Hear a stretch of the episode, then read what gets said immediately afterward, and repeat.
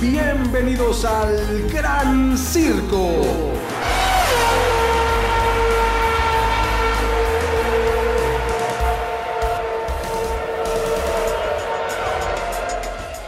¿Cómo están? Bienvenidas, bienvenidos al Gran Circo, este espacio dedicado completamente a la Fórmula 1. Y señoras y señores, este fin de semana tuvimos Gran Premio, el Gran Premio de Abu Dhabi en el circuito de Jazz Marina. Y no solamente tuvimos Gran Premio, tuvimos, y esto sí lo voy a decir con cierta tristeza y congoja, porque tuvimos el último Gran Premio de esta temporada 2022.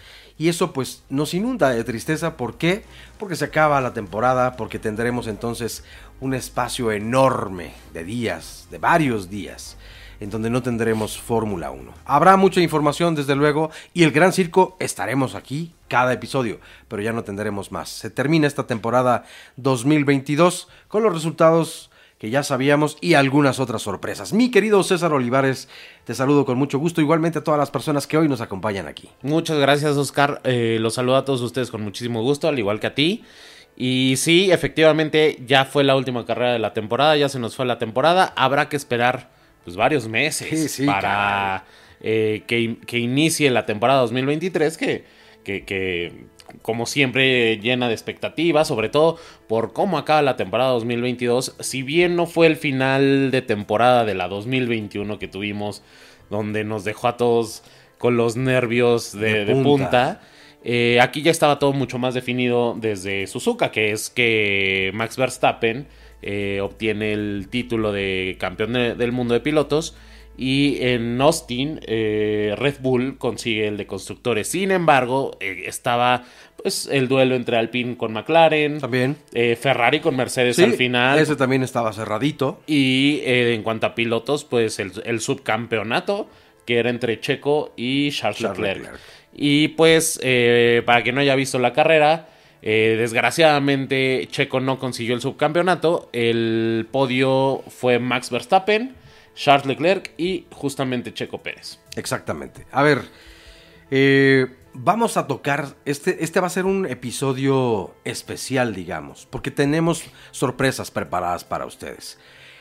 No para este episodio, para la próxima semana no se pierdan, bueno, no se pierdan ninguno de los episodios del Gran Circo, pero prepararemos un, un episodio especial de Checo Pérez, haciendo un resumen más o menos o las cosas más importantes que ocurrieron durante la temporada 2022, incluido por supuesto este pues lío, este gran problema que se sucedió entre Max Verstappen y Checo Pérez a partir de la carrera de Brasil, ¿no? En Interlagos. Y, sobre todo, eh, resumiendo la temporada 2022, también cuáles van a ser las proyecciones para 2023, porque eh, eh, como bien dices, para no, no, ahondar ahorita mucho en ese tema y, dejarlo para el siguiente episodio, este, pues hay un dilema muy fuerte que, que, nos invita a nosotros a cuestionarnos si realmente Checo va a tener alguna posibilidad por remota que sea, quitando rendimiento, quitando capacidad de manos, eh, de, llantas y todas las habilidades propias, eh, si algo más administrativo o temas de favoritismo que inclinen a que Checo no pueda acceder al título en ningún momento, por lo menos con la escudería de Red Bull. Así que no se pueden perder el episodio la siguiente semana.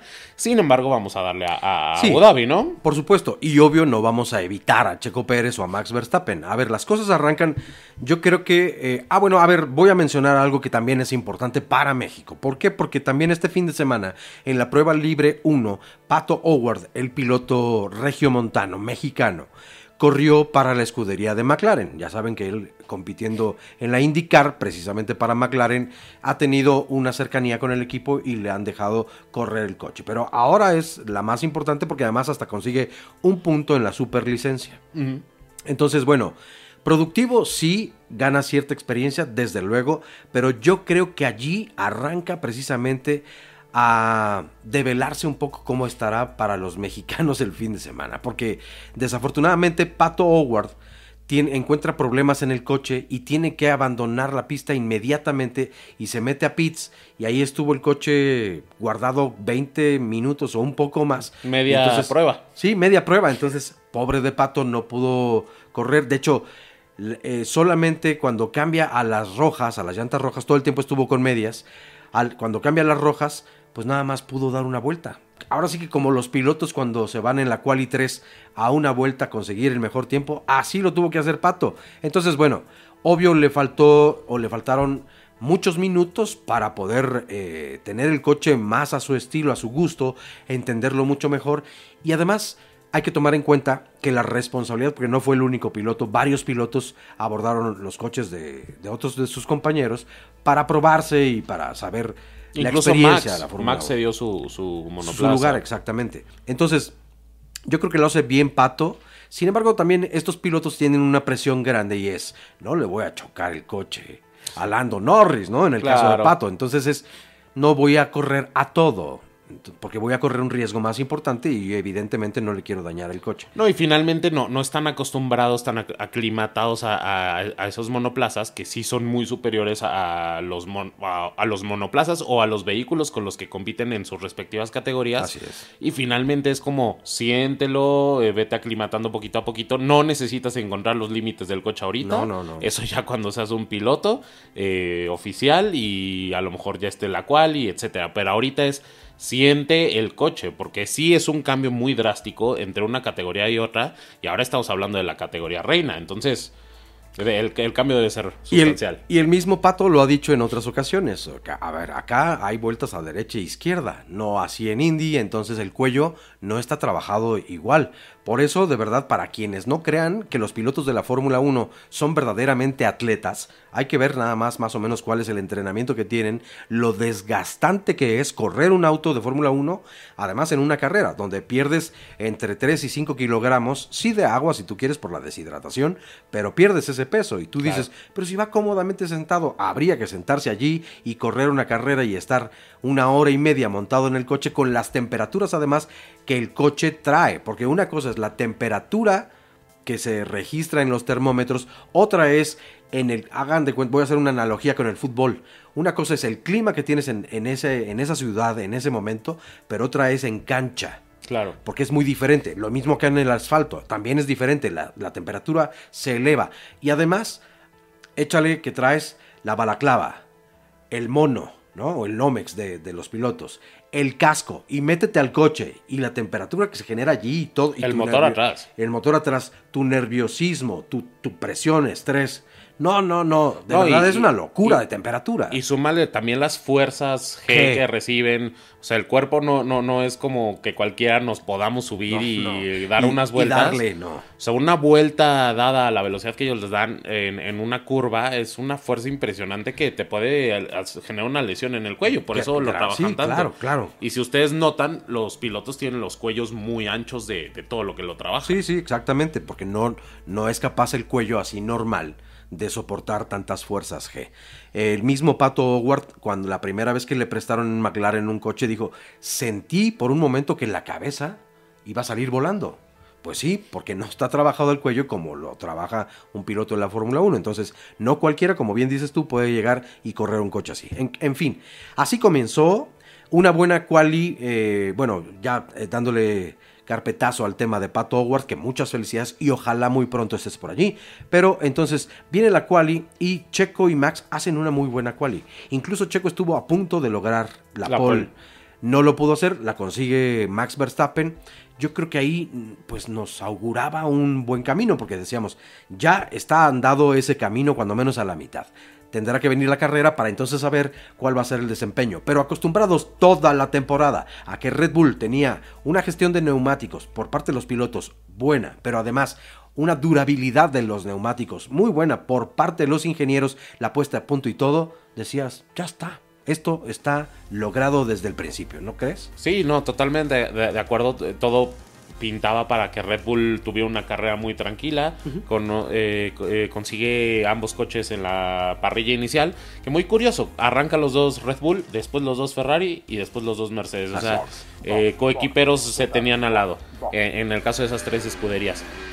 sin embargo, vamos a seguir con el análisis en el siguiente bloque porque ya no tenemos llantas. Pasamos a pits y regresamos aquí a El Gran Circo.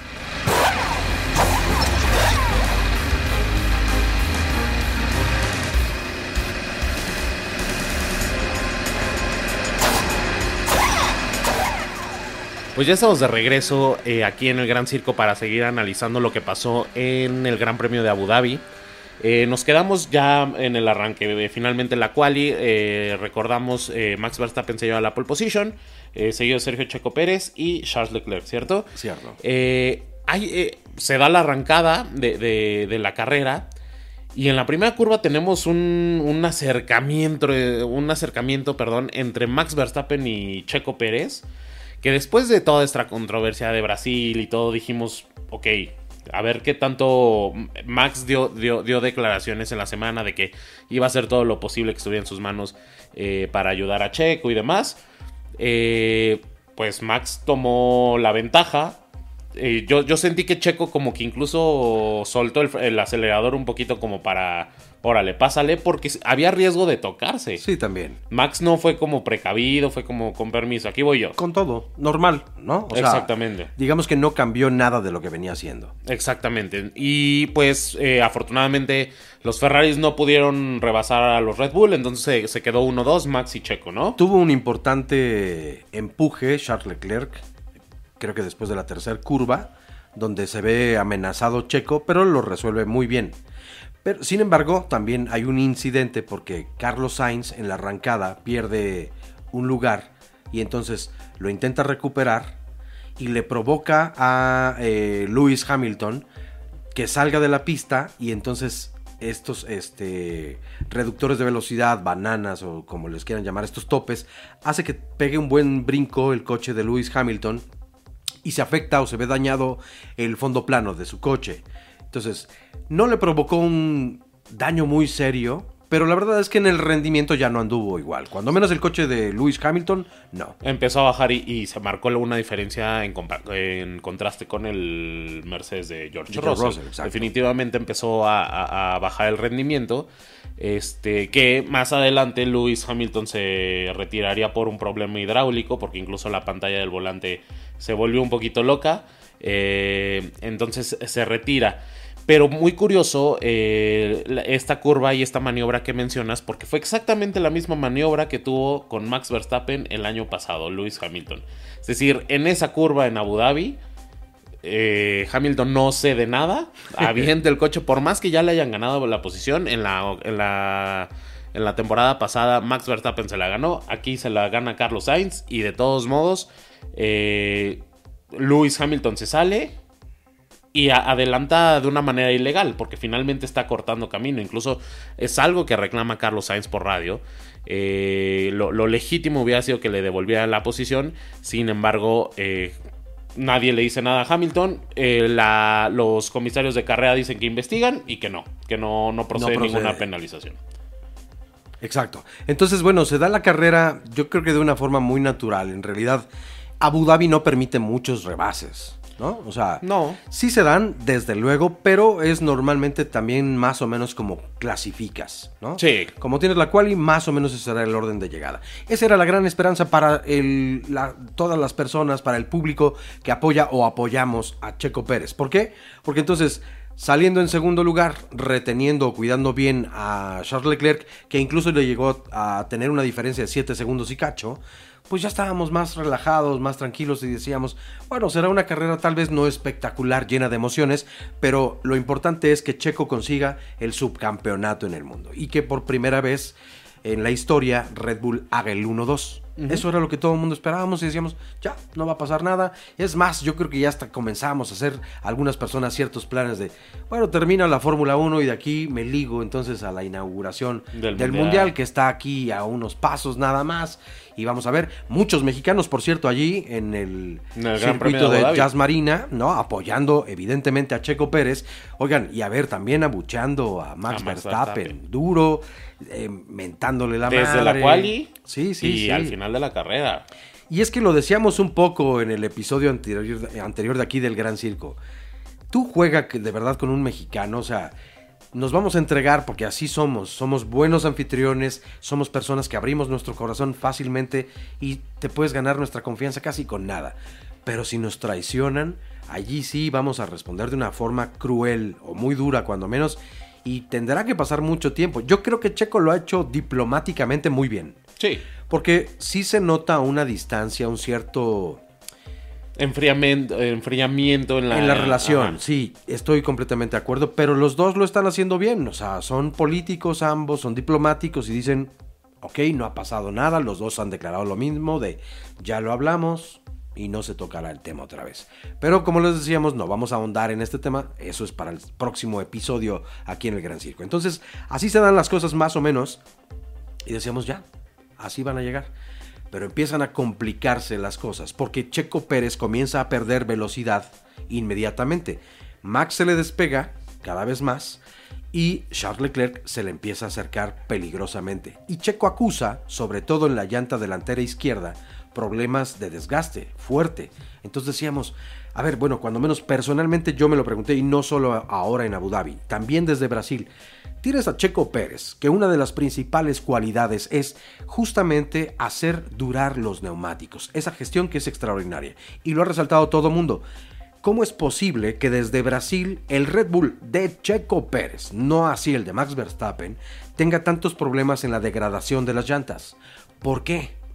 Ahora, en cuanto a Ferrari, para esta carrera no hay una sola queja. No. Ni de estrategia, De las pocas que hacen ni las de cosas bien. pits, ¿no?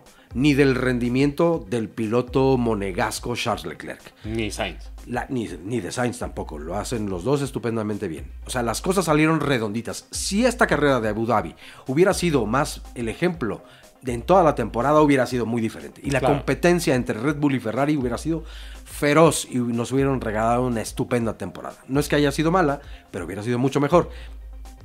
Pero ahí está la duda. Ferrari venía siendo uno de los equipos o de las escuderías que más degradación presentaba en los neumáticos. ¿Cómo es posible que Checo entonces, siendo uno de los mejores en la gestión de este tema, pierde las llantas tan pronto? Y entonces tiene que pasar a pits a cambiar sus llantas y además se va por las duras pensando, ¿me aguantarán para hasta el cierre de la carrera? Lo veíamos difícil porque entró muy temprano. Sí, entró en la, en la vuelta 16. Y otra cosa que también me llama la atención eh, en conjunto con todo lo que dices es también a lo largo de las carreras en, en esta temporada vas viendo, por ejemplo, un George Russell con un Lewis Hamilton que, en su- que obviamente hay diferencias porque las configuraciones de cada coche es muy acorde al piloto, Así pueden es. variar un poco y además están las manos del piloto, por supuesto. Pero en general los coches más o menos conservan el mismo rendimiento. Tú ves a un Carlos Sainz con un Charles Leclerc y no es como que de repente eh, Leclerc le saque 8 o 10 segundos a Sainz.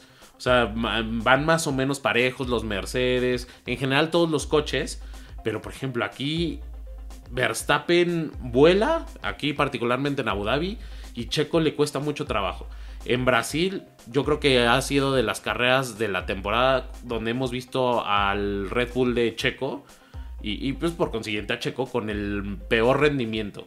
Y, y no, no es por él, no es por las manos, es porque... no se le olvidó manejar. Exactamente, o sea, al- al- algo está pasando con la configuración del coche que, que, que, que- que sí está abriendo una brecha importante entre Max y, Checo Pérez. Sí, que no le brinda las mismas posibilidades. Y eso que Red Bull dijo desde hace tres carreras o hace cuatro carreras. Nuestro siguiente objetivo, una vez conseguido el campeonato de pilotos y el de constructores, es el bicampeonato para lograrlo por Claro. primera vez. Entonces, vamos a dotar al piloto mexicano, a Checo Pérez, de lo necesario para que consiga precisamente esa, esa meta. Yo no lo vi, ¿No? perdón, en ningún momento. Y tú comentabas, Max Verstappen declaró, ok, ya entendí, perdón, sí, me equivoqué, no fue mi declaración más afortunada, lo que hice en Brasil, en la comunicación eh, Por radio. por radio, ok, ahora ya lo entendió y le va a ayudar. Ustedes, hago la pregunta porque ya lo platicamos nosotros acá un poco, ¿ustedes vieron alguna ayuda extraordinaria? Bueno, no, deja tu extraordinaria. ¿Alguna ayuda por parte de, de Max Verstappen a Checo? En la arrancada, decíamos, Ajá. pudo haberle cedido lugar y contener a Max Verstappen, digo, a Charles Leclerc ahí un rato y que Checo se fuera. No lo hizo así. E incluso que Checo se vaya eh, y al final de la carrera le devuelve la posición a Max, porque a lo mejor muy seguramente Max traía más ritmo, lo que sea. Que Max se lleve el Gran Premio de Abu Dhabi, pero que Checo quede arriba de, Charles Leclerc.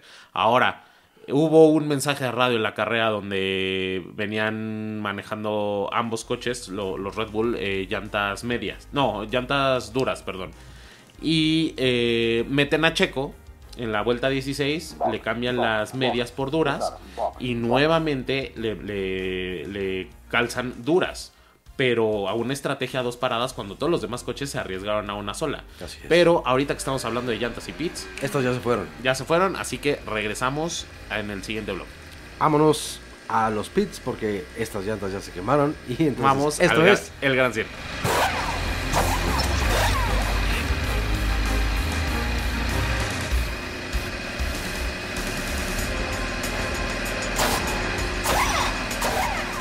Ya estamos de regreso en este bloque final eh, de este episodio que gira en torno al análisis del Gran Premio de Abu Dhabi. Y comentábamos que Checo eh, hace una estrategia a, tres, a dos paradas, perdón. Así es. Es decir, empieza la carrera con neumáticos medios. Medios. Al por ahí de la vuelta 16 calza, calza los, eh, Las- los las duras, duros. ajá. Que, que para empezar es sorprendente que ahí, ahí la- la- no sé si la configuración del coche estaba degradando, de- degradando demasiado. Demasiado, sí. Porque entra muy temprano a cambiar neumáticos. Muy, muy. Y sorprendente la segunda parada. Es todavía creo que más pronto. Sí, porque ahí todavía est- estaban titubeando todas las escuderías y todos los pilotos en, en qué tan... ¿Cuál era el mejor compuesto y, en qué momento parar? Sí, y sobre todo si sí se iban a, a estrategia de dos parados o de una. Así es. Entonces, eh, incluso hay un mensaje de radio do- donde le dicen a Leclerc, vamos a ver lo que, hace- lo que haga Red Bull y con base en eso actuamos. Meten a Checo y, oh sorpresa, no vuelve a entrar ya ni Charles Leclerc ni Max Verstappen. Por ahí hubo un, un mensaje de radio también de Max Verstappen que para mí es una burla disfrazado de ayuda. Que eh, Max Verstappen ya traía un- unos neumáticos duros mucho más usados. Entonces venía sacándole 7 segundos a Charles Leclerc y le preguntan, oye, ¿cómo van las llantas? No tengo ningún problema, yo me Genial. siento bien. Por cierto, díganle a Checo que, Que le meta. Que le pise bien. Al fin que a los neumáticos no les va a pasar nada. Que aguantan un tren. Eso, o sea, sinceramente, eso ayuda. O sea, conocemos los grandes dotes de gestión de neumáticos que tiene Choco Pérez como para que, ay, gracias Max, no me había dado cuenta. Es por el Dios gran santo". consejo. Eso me va a dar el Claro. el subcampeonato. Ahora, ojo. eh, si bien eh, en, la, en la- en la transmisión escuché a los comentaristas que decían, no, pues es que sí es complicado eh, pedirle a Max cuando le lleva 7 segundos a Charles Leclerc, eh, frenarlo. A ver, a ver, a ver. Si ya le sacó 7 segundos y, y Max va prácticamente de paseo liderando la carrera, claramente ni Leclerc ni Sainz son rivales para Max Verstappen. No, no. Ahora, si Checo viene sufriendo, a ver, Max, frena, uno no traes prisa. O sea, incluso hasta para no arriesgar ni comprometer la carrera. Porque, Claro, claro. Porque hubo abandonos. Alonso, eh, Hamilton, eh, por ahí también hubo una maniobra. Latifi. Ajá, donde no chocó, no sacó un safety car, no provocó un safety car, pero sí hubo una maniobra ahí extraña. Entonces, si estás propenso a, propenso a eso y Max viene exprimiendo el coche como si se estuviera jugando algo que ya ganó todo, pues es bájale tantito, frena a Leclerc y permite que Checo lo vaya alcanzando. Así, es más, devuelve el favor de lo que hizo Checo Pérez con Hamilton En Abu Dhabi. en 2021. Así es. Entonces, eh, ahí yo siento que finalmente sí falta mano dura de Red Bull. Eh, por ahí leí, escuché que eh, un, un encabezado que decía Red Bull ha creado un monstruo Claro. y totalmente de acuerdo. El problema es que este monstruo ya se le salió de control. Ni siquiera lo- yo creo que ni siquiera lo va a poder utilizar en su beneficio. O sea, Max va a hacer lo que quiera. Lo que quiera. Parece que es Verstappen Racing o algo así, porque Red Bull ahí no tiene ni voz ni voto. Cuando Red Bull ha dicho precisamente, no es Verstappen Racing ni Pérez Racing. Esto es Red Bull Racing. No, perdón, señores, ya se les fue de las manos. Ustedes tenían, sí, entre las manos. Aquí no es una crítica a Max Verstappen. Las cualidades que tiene como, como piloto son, Son brutales. Nadie ha llegado hasta el momento, porque hay que mencionarlo también, a tener en una, en una temporada 15 carreras ganadas. Solamente ese 15 se repite y es uno de los récords de Sebastian Vettel, el piloto que ya se retira esta temporada y que hablaremos de él. Tendremos un capítulo especial o un episodio especial, pero además vamos a dedicarle también unos minutos en este. Logra 15 poles, es un récord importantísimo de Sebastian Vettel. No, bueno, Max no hace 15 poles. Él hace 15 victorias en una sola campaña. Eso no lo había hecho absolutamente nadie, ni siquiera 14. Claro. 13 se había acercado eh, Sebastian Vettel y Michael Schumacher, ¿no? Pero es el récord que ya cumplió, además, ya rompió Max Verstappen. ¿Qué más tienes que hacer, Max? Ya no tienes que hacer absolutamente nada más. Yo también comparto la misma idea contigo. A ver, para Juan Fosaroli, que era el que decía, a ver, no, es que si es arriesgado para que reduzca la velocidad Max y entonces se deje alcanzar un poco por Leclerc y le vaya disminuyendo. No, perdón, pues eso es lo que se puede hacer. Lo ¿Qué, tiene, frenas. ¿Qué tiene que perder? De verdad, a ver, ¿qué pasa si chocaran? Lo mejor que puede pasar si chocan Leclerc y Max Verstappen es que Checo llega primero. Y entonces Checo, ¿qué va a pasar? Va a ganar el subcampeonato de pilotos, que es el que quiere Oracle Racing. Y aparte ni siquiera e- era necesidad de tanto. O sea, frenas a, Charles Leclerc, permites que Checo eh, alcance, lo rebase. Incluso permites que Checo eh, te rebase, que se vaya, te vas alejando de Charles Leclerc, le metes presión a Checo. Al final Checo devuélveme la Devuelve. posición. Y me Checo lo va a hacer. Me llevo la victoria de Abu Dhabi y Claro. tú llévate el subcampeonato. Eso es jugar inteligentemente como sí, equipo. por supuesto. Y, y eso sí, todo el fin de semana, eh, las redes de Red Bull, las entrevistas a los pilotos de Red Bull, a Christian Horner, todo eh, eh, teamwork, teamwork. No se les caía de la boca el trabajo en equipo. Entonces, No se dio, no se no dio. se dio y aparte no lo saben hacer.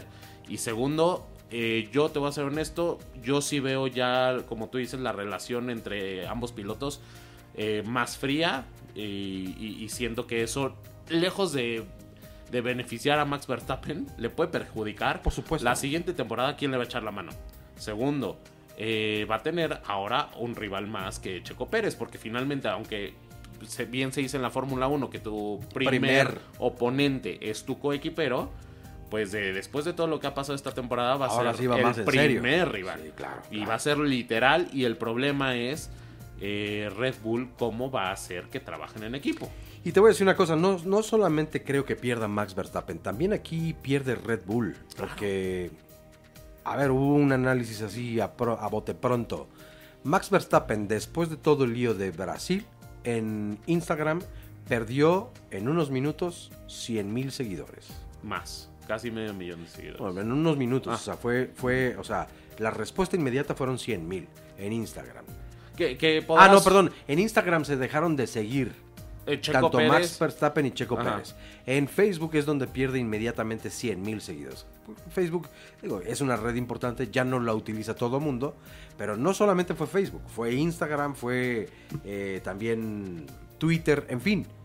Sí hay una consecuencia. Sí. Y también la habrá para Red Bull. Entonces tendrían que ponerse las pilas.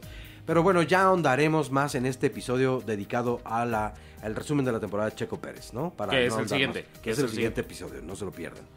Vámonos ahora rápidamente con el cuatro veces campeón alemán, Sebastian Vettel. Yo, yo, yo estoy algo eh, decepcionado porque creo que un cuatro veces campeón del mundo y un piloto de la categoría de Sebastian Vettel mere- merece irse con mucho más fiesta, mucho más honores, más reconocimiento.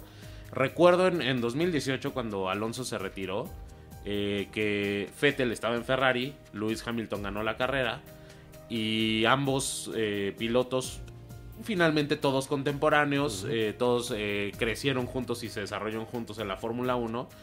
Eh, Vettel y Hamilton van, acaba la carrera y Alonso pues va dando la, vuelta para regresarse a pits.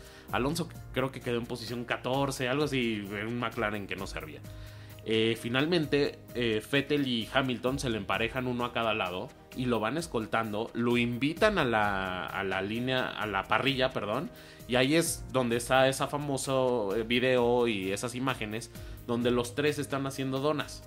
En esta ocasión quisieron replicar lo mismo, pero a ver, llega Max Verstappen, llega Charles Leclerc, incluso llega Checo Pérez, se ponen a dar donas, a, a- Entre ellos tres. donitas, paran y de repente llega Fettel solito, así como, ah, gracias por esperarme. Empieza a dar donitas, eh, lo entrevistan. Me parece que da muy buenas palabras. Sebastián Vettel Sí, eh, sí, sí, sí. habla de la importancia de, de, de los pilotos, cómo pueden influenciar a, a los aficionados, a la gente, que ellos tienen voz y, y- y que finalmente son Inspiración. son inspiración para Así mucha es. gente, entonces tienen que actuar con responsabilidad Claro, y claro. demás, ¿no? Eh, pero, y ya. Ya, deslucido, frío. Una... O sea, creo que alguien como Sebastián Vettel se merece, merece mucho, mucho, más. A ver, hubo una cena, eso fue importante, organizado presumiblemente, organizada la cena por eh, Lewis Hamilton, ¿no? Y asisten los 20 pilotos. Entonces se toman fotografías, eso estuvo muy bien, que por cierto Max Verstappen ahí prácticamente lo tenían. Eh, arrumbado por allá. Iba a decir algo que no me iba a arrepentir, por eso mejor no lo dije, pero lo tenían así hasta el fondo lleno de tierra. Entonces, bueno, allá estaba Max, sí, no conviviendo con nadie. Checo muy de la mano y abrazado con Lewis Hamilton, en fin, en la fiesta. Con y Vettel, en el con reconocimiento Alonso, de, de, exactamente. Y después le hacen el paseillo antes de comenzar el Gran Premio de Abu Dhabi a, a, a Sebastian Vettel. Se le reconoció allí, o sea, previo estuvo bien. Por parte de los pilotos yo creo que hubo sí un gran reconocimiento, pero después sí ya fue un poco más frío. Por eso es que nosotros también vamos a preparar un episodio o cuando menos una biografía especial de Sebastian Vettel para rendirle cuando menos un humildísimo homenaje a este cuatro veces campeón del mundo. Sí, también porque sabemos que hay mucha gente que, que apenas está adentrando en este mundo de la Fórmula 1 y créanme que vale la pena conocer la trayectoria de un piloto así. Y vamos a tener no solamente a Fettel, vamos a tener a muchos más. Así es.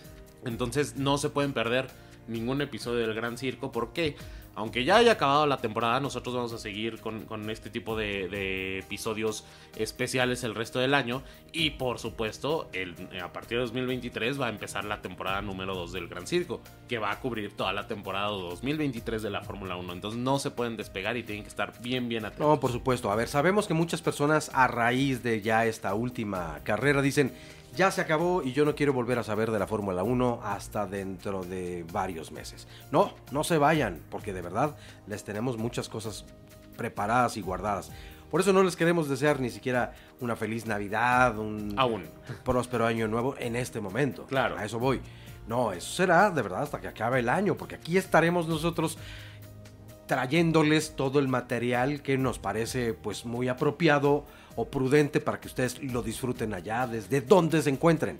Y Claro. también obviamente que vamos a mandarles saludos a muchas personas, ¿no? Claro, y aparte aprovechando que, que- que la Fórmula 1 baja su ritmo, pues es momento de ponerse a estudiar, eh, aprender un poquito de pilotos como Sebastián Vettel, carreras emblemáticas para tener mucho más eh, conocimiento y, y estar más enganchados para lo que se viene en la temporada 2023. Así, que eh, suscríbanse a nuestro canal de YouTube, denle la campanita para que les lleguen notificaciones de, cada episodio cuando se estrene. Eh, síganos en nuestras redes sociales, nos encuentran como arroba el gran circo podcast, tanto como en YouTube, como en Facebook, Twitter, Instagram y TikTok. Y también nos pueden escuchar en donde. En Apple Podcast, en Google Podcast, en Amazon Music y también en Spotify, donde además de escuchar el programa, también lo pueden ver, está esa opción. Y eh, nuevamente también queremos eh, mandar un agradecimiento a todos los suscriptores y nuevos seguidores en nuestras redes sociales de esta semana. Eh, hacemos este podcast con muchísimo cariño, así que repet- lo recalcamos mucho. Vamos a seguir hasta el fin del hasta el fin del año para que no piensen que el Gran Circo va a ser Nos una vamos de vacaciones y así, no, acá Todavía no. estaremos, acá Aquí estaremos. Y como siempre, pues cada martes nos vemos a las 6 de la tarde. Eh, así que los esperamos en el siguiente episodio. Que recuerden, va a estar muy bueno. Va, vamos a hacerte un análisis de la temporada 2023 de Checo Pérez. De 22. De 22, perdón. Y también, un, ¿por qué no? Un, pro- un pronóstico de lo que podría venir para Checo Pérez en la próxima 2023. temporada, exactamente. Muy bien, pues bueno, ya lo saben. Que tengan una extraordinaria semana y no olviden manejar sus vidas siempre con cuidado. Mi querido César Olivares, es un placer para variar. Igualmente. Y aquí nos vemos entonces el próximo martes. Así es, aquí en el Gran Circo.